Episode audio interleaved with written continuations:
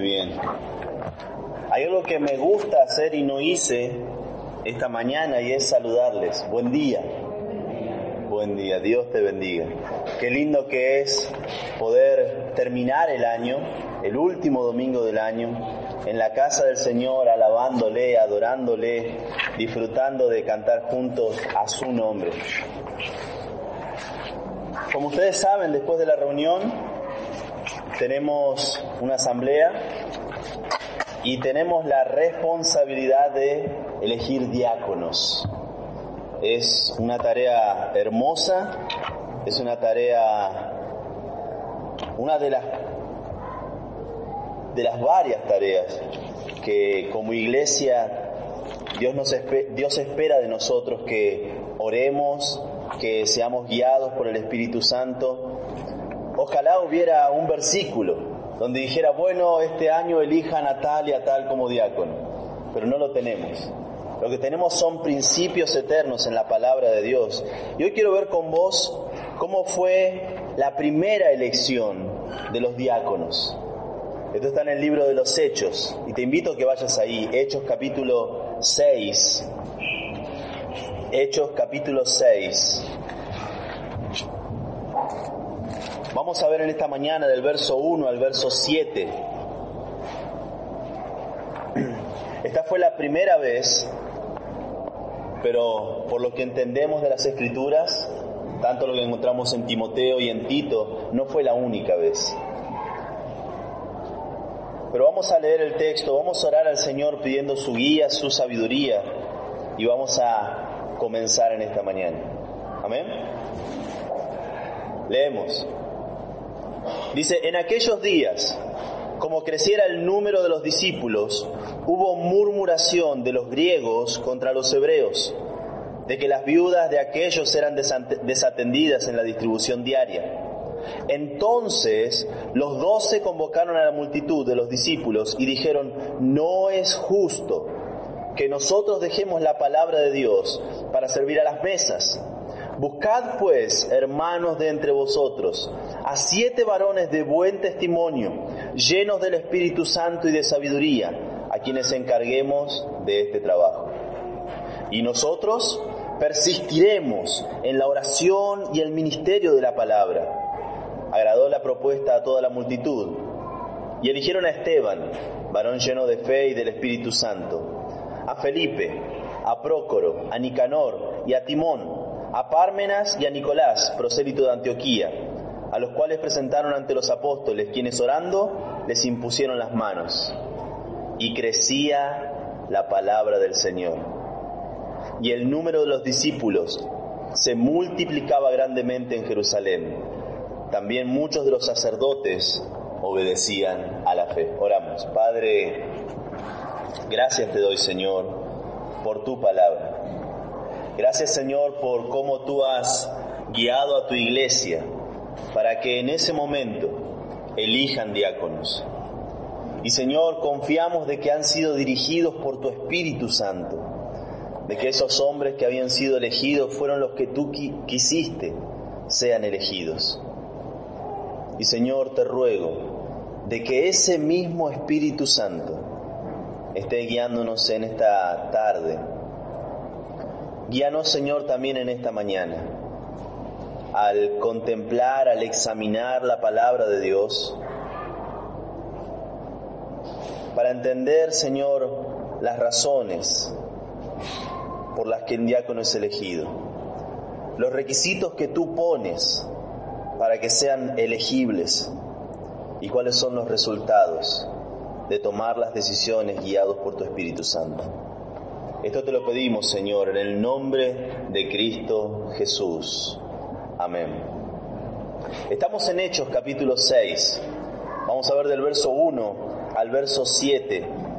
Pero sin embargo, hay cinco capítulos anterior a esto. Ellos tuvieron que elegir diáconos porque había sucedido algo en la iglesia que estaba siendo un inconveniente y era el crecimiento.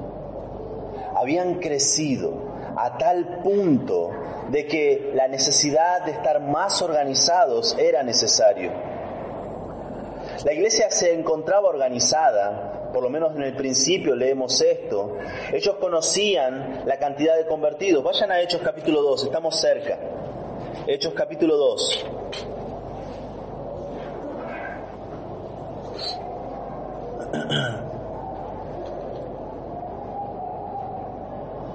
Verso 41. Dice, así que los que recibieron su palabra, Hechos 2.41, fueron bautizados y se añadieron aquel día como tres mil personas. En el capítulo 4, verso 4, Dice, pero muchos de los que habían oído la palabra creyeron y el número de los varones era como cinco mil. Está hablando de los varones simplemente. Imagínense con las mujeres y con los niños, ya habían tres mil. Alguien estaba llevando la cuenta. Esta iglesia estaba de alguna manera organizada, pero sin embargo continuaba creciendo. Vemos de que ellos se reunían en lugares específicos, a horas específicas. Los creyentes también se reunían a comer en, hogares privados. Se recogía dinero y bienes por medio de los apóstoles y se los distribuía a quienes estaban en necesidad. Era necesario tratar con el pecado. Todas esas actividades exigían algún nivel de organización y la iglesia lo tenía. A medida que la iglesia fue creciendo, demandó más organización. Hay algo importante que tenemos que recordar de todo esto. La organización es necesaria cuando la iglesia lo necesita. Si es una iglesia de tres personas, no necesitan elegir a tres diáconos. La organización es necesaria según la iglesia lo necesita. Tenemos una constitución y gloria a Dios por eso, gracias a Dios por eso. Pero la constitución no es la palabra del Señor. Creemos que está basada, que hay principios. Sin embargo, imaginen, si fuéramos cuatro o cinco, ¿tendríamos que elegir tres diáconos? No. Es necesaria la organización cuando la iglesia necesita organizarse. Es lo que vemos en el libro de los Hechos. A medida que iban siendo cada vez mayores las demandas del ministerio, mayor era la demanda de la organización. En Hechos capítulo 6, la iglesia enfrentó la primera crisis de organización seria. Para eliminar un problema potencialmente divisivo se requería mayor organización. Y de esta primera reunión, podemos decir, de miembros, vemos que para la elección de estos diáconos hubo una razón, hubieron requisitos y hubieron también resultados. Y eso es lo que vamos a ver en esta mañana. Lo primero que vemos es la razón por la que se eligieron los diáconos. Dice Hechos capítulo 6, verso 1 en adelante. En aquellos días, como creciera el número de los discípulos, es decir, ¿cuál fue el problema? La iglesia crecía surgió el problema debido al rápido crecimiento de la iglesia. No se sabe qué tan rápidamente había crecido, puesto que no llevaban un registro exacto ahora. ¿Se acuerdan? ¿3.000 se añadieron? En el próximo salto de crecimiento, 5.000, bueno, pero solo contamos a los hombres. Y ahora simplemente no da números, como creciera el número de los discípulos. Es impresionante. Esto está hablando solamente de los hombres en el capítulo 4, verso 4. Y esa cifra debía agregarse mujeres, a los jóvenes, a los niños. Sacando un cálculo rápido, esa iglesia habrá sido de más de 20.000 integrantes, la iglesia de Jerusalén. Pueden haber sido mucho más, pero seguramente no fueron mucho menos en una iglesia enorme. Dice que hubo murmuración de los griegos contra los hebreos. Nosotros sabemos que varios capítulos adelante es cuando se abre la puerta a los gentiles. El Evangelio es comunicado a los gentiles. Entonces, ¿de qué está hablando acá? Que hay griegos y hay hebreos. pareciera una contradicción, el escritor de esta carta, Lucas, era tremendamente minucioso para contar los detalles de lo que había sucedido, cómo la iglesia se había desarrollado. Y esto no se le pasó. Lo que sucedía era de que en ese momento en la iglesia de Jerusalén convivían griegos o judíos de procedencia griega, muchos de ellos prosélitos, otros que a causa de la dispersión habían tomado la nacionalidad de otros lugares, pero sus raíces seguían siendo judías. Recuerdan el día de Pentecostés, habían de todas las naciones de la tierra, partos, medos, elamitas, de los que habitaban en la región de Mesopotamia. Y todos ellos tenían otro lenguaje. No hablaban hebreo, seguramente hablaban griego. Y ellos habían venido, habían escuchado las maravillas de Dios predicado en ese día de Pentecostés y muchos se quedaron. Ahí es donde vemos que habían griegos que estaban murmurando contra los hebreos. Es algo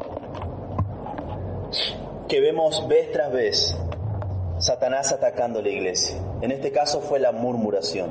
Lo había intentado bastante antes. En el libro de los Hechos vemos cómo había intentado frenar la obra del Evangelio a través de la iglesia por medio de la persecución. ¿Recuerdan? Capítulo 4. Estamos ahí, estamos cerca. Pedro y Juan habían sido intimidados, habían sido hostigados. Sin embargo, en el verso 4 leemos, muchos de los que habían oído la palabra creyeron y el número de los varones, perdón, era como de cinco mil. Satanás persiguiendo, Dios bendiciendo y la iglesia creciendo. Pero Satanás no se rindió ahí no pudo a través de la persecución, entonces intentó a través del pecado. Y vinieron unas personas llamadas Ananías y Zafira. Esto está en el capítulo 5, verso 1 al 11. Y ellos quisieron meter el pecado en medio de la asamblea, en medio de la iglesia. Y el ataque de Satanás fue frustrado, fracasó totalmente, al igual que con la persecución y solo hizo que la iglesia creciera. Capítulo 5, verso 14.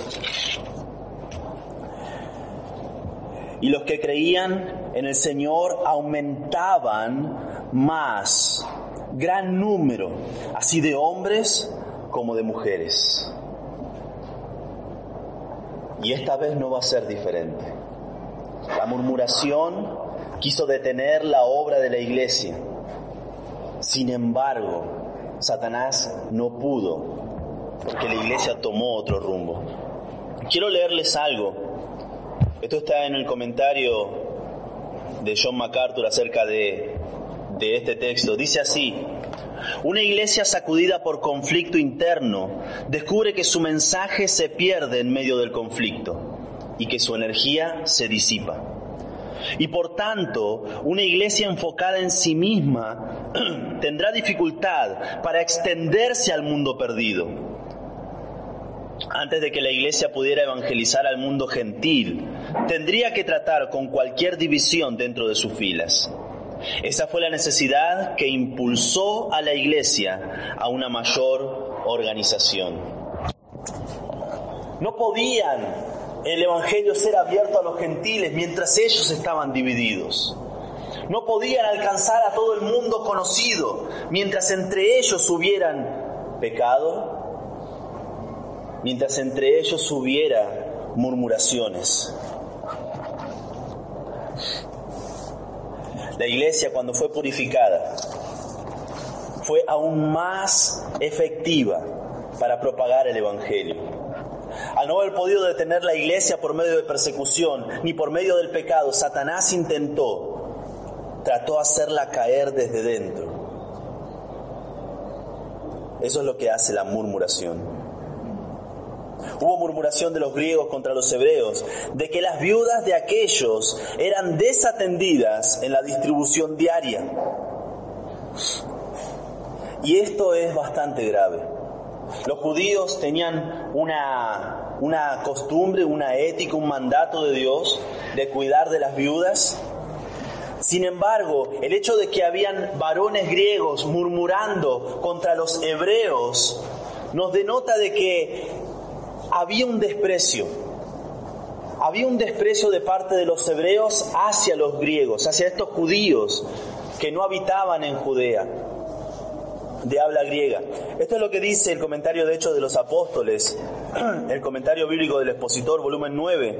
Dice, según el Talmud, el fariseísmo no ocultaba su desprecio por los griegos, que a menudo eran clasificados por los nacidos nativos y supuestamente por la población más escrupulosa de Jerusalén como israelitas de segunda clase.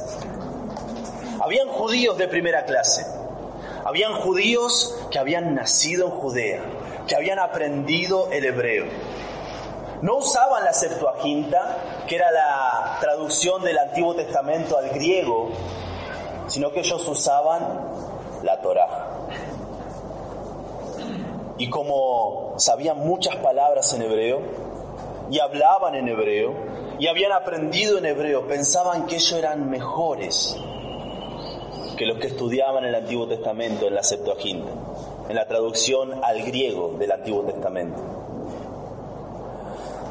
El hecho de que estos judíos griegos hablaron colectivamente de sus viudas indica que sintieron que el descuido fue a propósito. Esa costumbre que tenían los judíos ortodoxos de tratar con desprecio a los judíos de habla griega, se ve que de alguna manera estaba entrando o ya había entrado en la vida de la iglesia.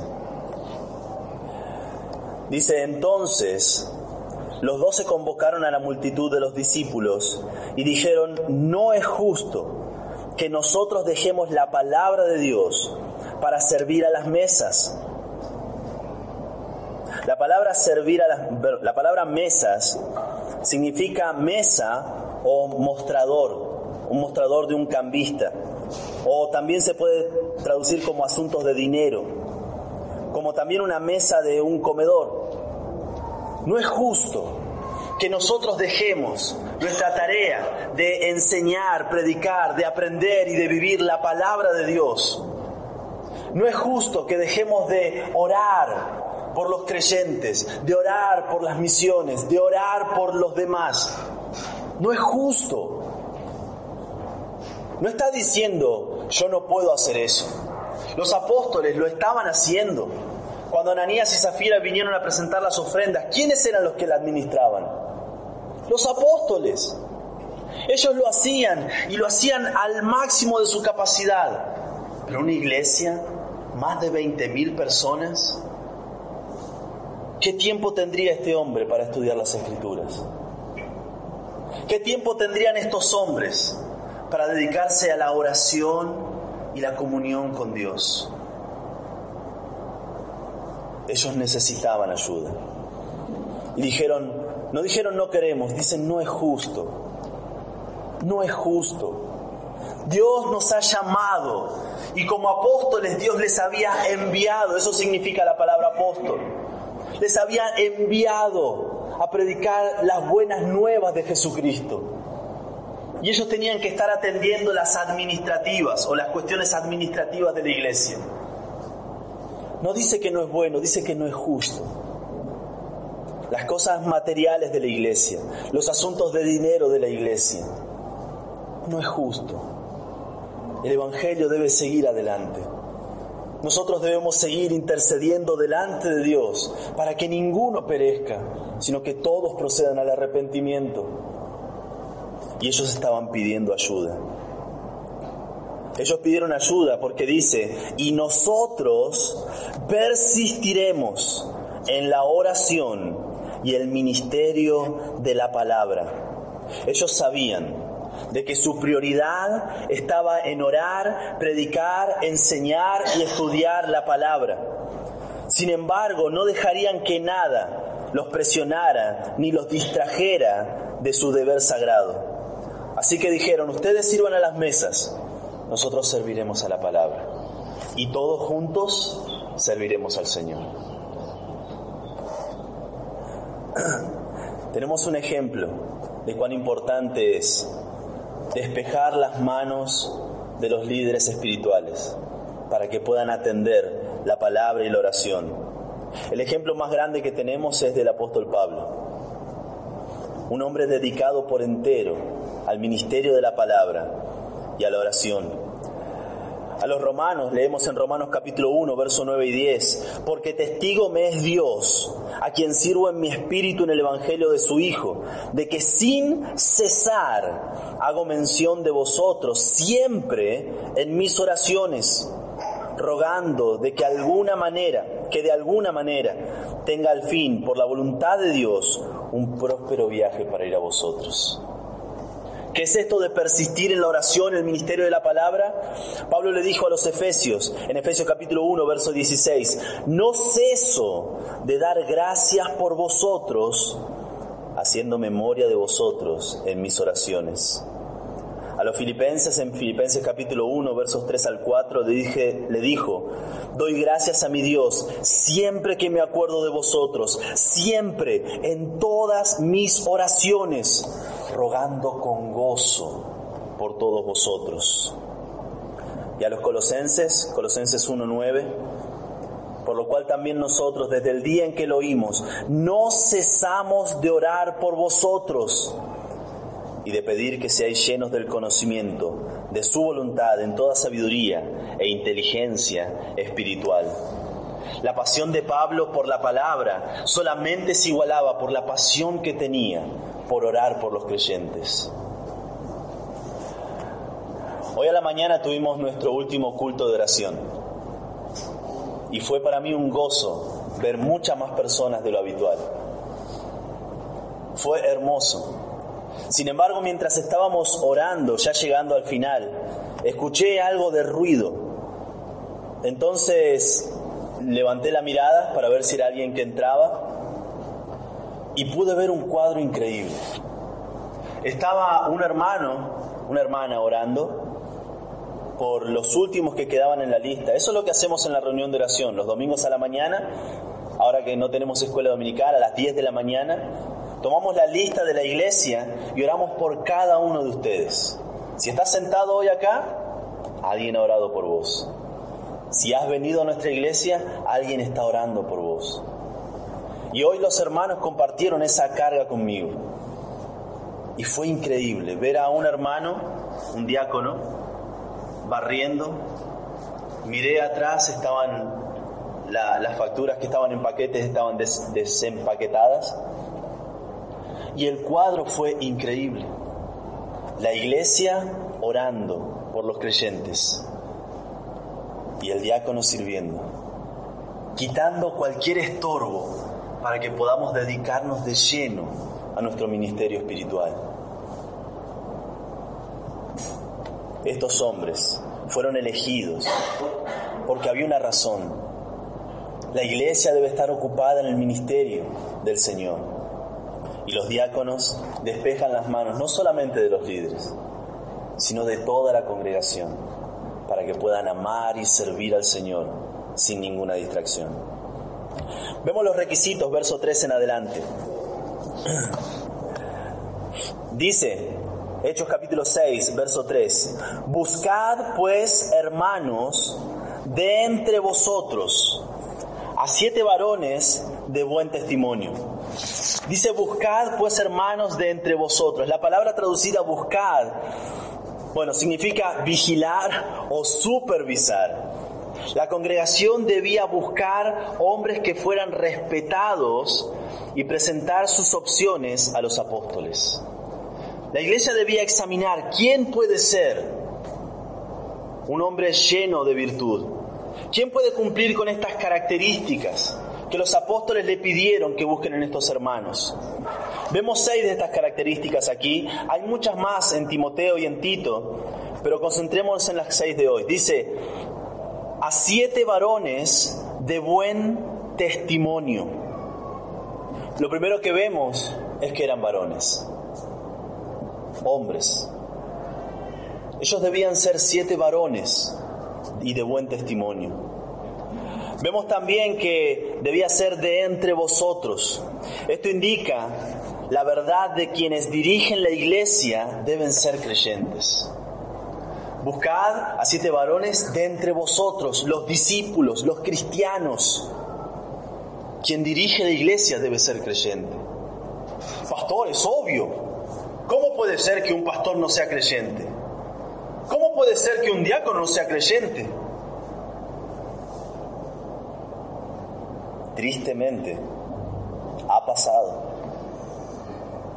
Y tristemente, si seguimos eligiendo los líderes según nuestras propias opiniones y no los estándares de Dios, va a seguir pasando. Él predica bonito, entonces que sea pastor. Ah, tiene que ser irreprensible y, y todas esa lista. Marido de una sola mujer, sobrio, prudente, decoroso, hospedador.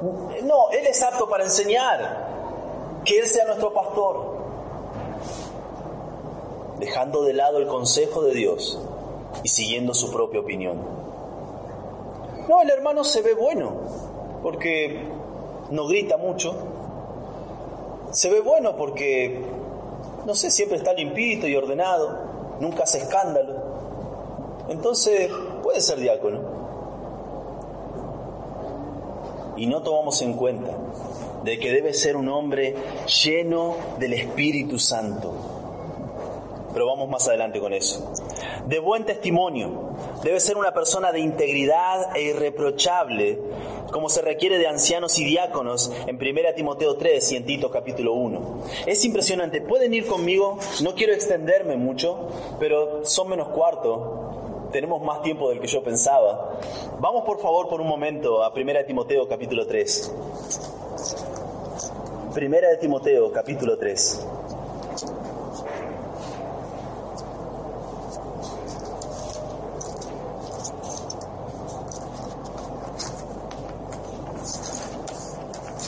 Primera de Timoteo, capítulo 3.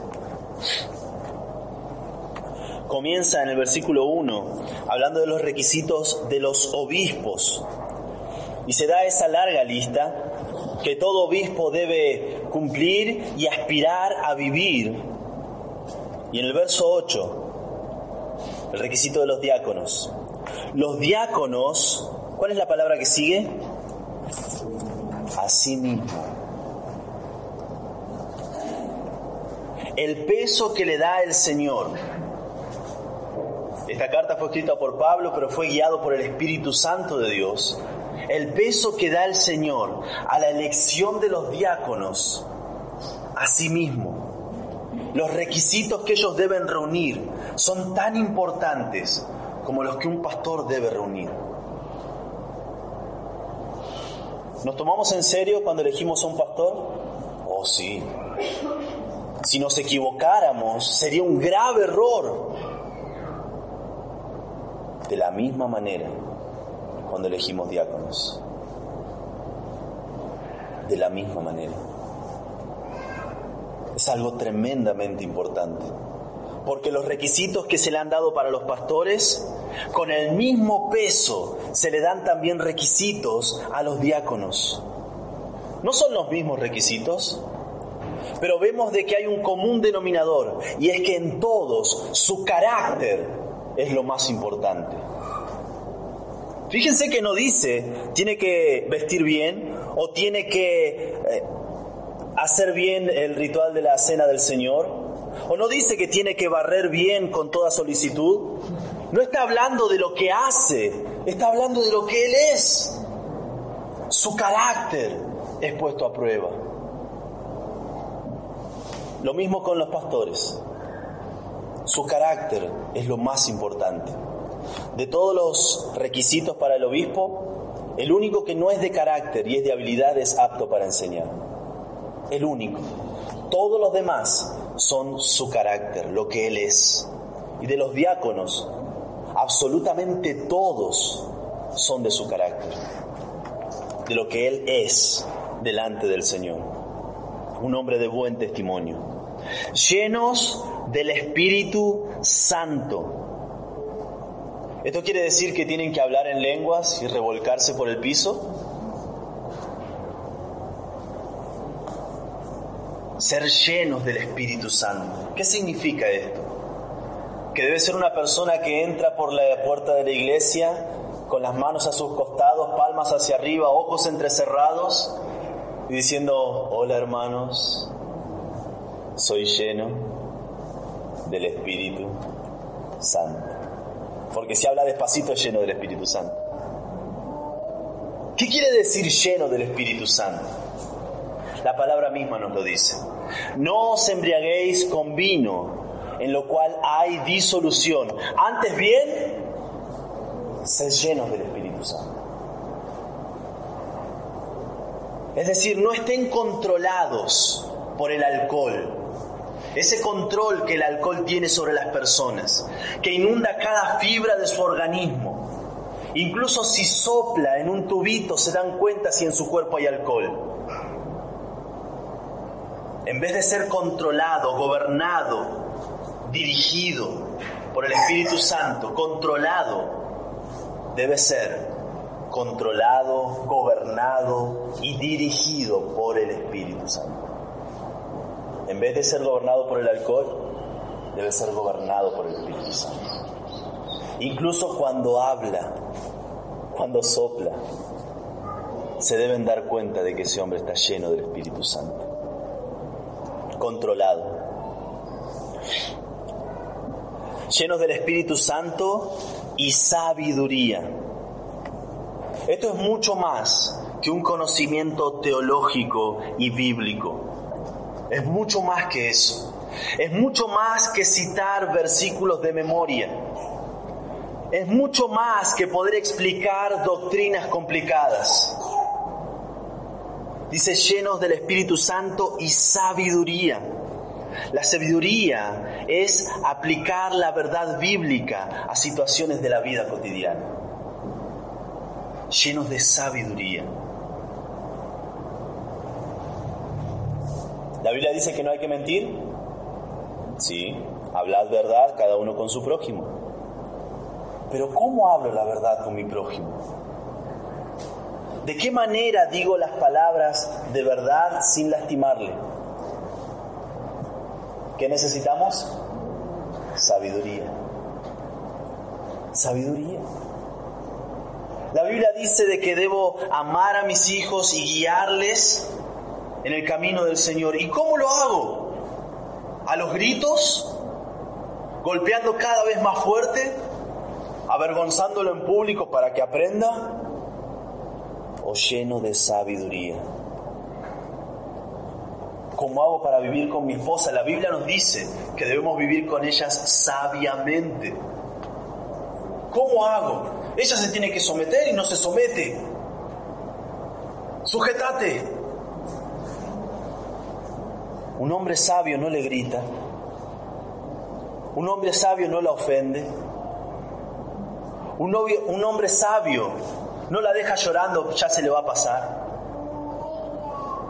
Un hombre sabio busca la guía del Señor. En el texto donde habla de que la mujer debe someterse a su marido, es el mismo texto donde se habla de que el marido debe amar a su esposa, así como Cristo amó a la iglesia y se sacrificó a sí mismo por ella. Un hombre sabio, antes de gritar a su esposa, se debe preguntar, ¿me estoy sacrificando por ella? ¿Estoy dejando de lado mis caprichos, mis series de Netflix? ¿Estoy dejando de lado mi auto, que nadie lo toque, que nadie lo embarre? ¿Estoy dejando de lado mis gustos por suplir los de ella? Vivamos con sabiduría. Los hombres que habían sido elegidos para el diaconado debían estar llenos del Espíritu Santo y sabiduría. Y por último, número 6, dice a quienes encarguemos de este trabajo. El sexto requisito que vemos que piden los apóstoles es que sean hombres confiables. ¿Por qué creen ustedes que necesitaban ser hombres confiables?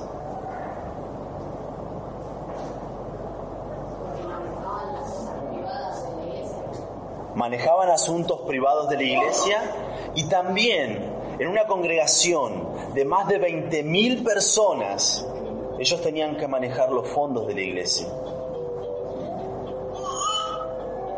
El dinero corrompe tanto como el poder. Raíz de todos los males es el amor al dinero. Y si no es un hombre confiable, si, no es un hombre a quien podamos encargar de ese trabajo, administrar el dinero va a ser un daño tremendo para su vida y su carácter y para la iglesia. Debían ser hombres confiables. Vemos que después de que los apóstoles dieron estos requisitos, seguimos leyendo, dice verso 5, agradó la propuesta de los apóstoles a toda la multitud. Y siete hombres fueron nombrados para el ministerio que los siete tuvieran nombres griegos sugiere que ninguno era de Jerusalén. Fíjense, dice, eligieron a Esteban, varón lleno de fe y del Espíritu Santo, a Felipe, a Prócoro, a Nicanor, a Timón, a Parmenas y a Nicolás, prosélito de Antioquía. Todos los siete nombres griegos. ¿Se acuerdan cuál era el problema? ¿Cuál era la razón por la que estaban eligiendo diáconos? Murmuración. ¿De quiénes? ¿De los griegos, los judíos griegos contra los judíos hebreos? Y fíjense cómo el Espíritu Santo tocó cada corazón de esa gran congregación. Ninguno se levantó arrogante diciendo, no, no, no, no, son todos del otro equipo. Elijamos alguno de los judíos hebreos. Ninguno dijo eso sino que el problema es que ustedes están siendo desatendidos. El liderazgo de la iglesia, 20.000 personas, no se dio cuenta. Cuando una iglesia crece, hay cosas que se escapan de la organización. Y no nos dimos cuenta, pero para que sea transparente, para que no haya ninguna duda de la buena voluntad de la iglesia de servir a las viudas, se eligieron a todos judíos con nombres griegos. Entonces no iba a haber esa sospecha, no iba a haber lugar para la murmuración dentro de la iglesia. Sabemos algo de estos hombres, por ejemplo de Esteban, el que se dice que estaba lleno de fe y del Espíritu Santo. Él iba a tener un papel más importante en la propagación del Evangelio, más allá de Jerusalén. Fue la persecución relacionada con el martirio de Esteban lo que impulsó a la iglesia a salir de la ciudad. Era algo que se necesitaba. En Hechos capítulo 8, verso 1, vemos cómo esto sucedió. Pero ¿cómo había sido propuesto por el plan del Señor? En Hechos 1, 8. Y me seréis testigos en Jerusalén. Y toda Jerusalén ya tenía conocimiento acerca del Mesías y ahora fueron empujados más allá de Jerusalén, a toda Judea, Samaria y hasta lo último de la tierra. El carácter de este hombre era obviamente intachable, varón lleno de fe y del Espíritu Santo. Sabemos algo también de Felipe. En el libro de los Hechos, más adelante, él llevó el Evangelio a los samaritanos y a un eunuco etíope. Esto lo vemos en el capítulo 8, versos 4 en adelante. También vemos algo de, Prócoro, no en las escrituras, sino que la tradición nos dice que este Prócoro fue quien acompañó al apóstol Juan. Tal vez fue su amanuense. Amanuense era el que copiaba lo que el otro dictaba. Recuerden, Juan escribió Apocalipsis, primera, segunda y tercera de Juan, estando ya muy anciano no podía seguramente ver, mucho menos escribir, y necesitaba de ayuda. Y la tradición, no las escrituras, ubican a este Prócoro como el amanuense de Juan. Y luego la tradición sigue con los demás, pero no es fideligna, no podemos confiar en esto. Eran hombres a los que se le habían puesto requisitos muy altos y ellos lo cumplieron. Eran hombres que estaban dispuestos a hacer lo que sea necesario para servir al Señor. Nosotros tenemos responsabilidades de los diáconos. en nuestra constitución. Sin embargo, el hecho de que la palabra sea diáconos nos indica de que esta vez fueron elegidos para que ocupen ese, perdón, para que atiendan ese problema en específico y una vez que el problema estuviera disuelto, ya no se los iba a necesitar. No vemos que se siguieron eligiendo diáconos. Sin embargo, fueron tan eficientes en la tarea que desempeñaron que años después el apóstol Pablo dice, estos son los requisitos para los pastores y de igual importancia en el ministerio del Señor, estos son los requisitos para los diáconos. La palabra diáconos, ustedes la saben, es la palabra servidor. Ellos eran personas que se necesitaban para que sirvieran porque había un problema específico. Hicieron tan bien su trabajo, fueron de tanta eficacia y tanta bendición para la iglesia, que decidieron conservarlos. Y decidieron de que eran buenos y eran necesarios los diáconos dentro de la iglesia. Han hecho tan buen trabajo de que necesitamos hombres así dentro de la iglesia. Lo tercero que vemos es el resultado. Verso 7. Bueno, verso 6, a los cuales presentando ante los apóstoles, quienes orando les impusieron las manos, esta era una práctica común para reconocer a personas que estaban identificándose con aquel que les imponía las manos en el ministerio. Verso 7, vemos el resultado. Y crecía la palabra del Señor. Y el número de los discípulos se multiplicaba. Había una razón por la que estos hombres debían ser elegidos. Había un problema que si no se atendía podía fragmentar la iglesia, dividirla. Habían requisitos extremadamente altos, llenos de fe, llenos del Espíritu Santo, llenos de sabiduría hombres confiables, irreprochables, pero hubo un resultado. Ellos tomaron una buena decisión y crecía la palabra del Señor. Al liberar a los apóstoles para que puedan cumplir el ministerio principal que ellos tenían y también como resultado de la unidad de la iglesia, a medida que la palabra seguía propagándose, el número de los discípulos se multiplicaba grandemente en Jerusalén. Era una iglesia enorme. Y se imaginan para una iglesia enorme decir que estaban creciendo de manera multiplicada. No dice que se sumaban o que se agregaron, se multiplicaban. La iglesia había alcanzado un nivel de eficiencia donde los que tenían que predicar se ocupaban en predicar y los que tenían que ser generosos y servir y cuidar se ocupaban de ser generosos, servir y cuidar. Es lo que hacían era que cada uno, según el don que ha recibido, podía ministrarlo a los demás. Los apóstoles orando, estudiando, predicando, enseñando. El resto de los discípulos compartiendo su fe. Y los diáconos liberando las manos de todos para que puedan servir al Señor con libertad. Me asombra. Eran tanta la cantidad de nuevos miembros y nuevos convertidos que perdieron la cuenta.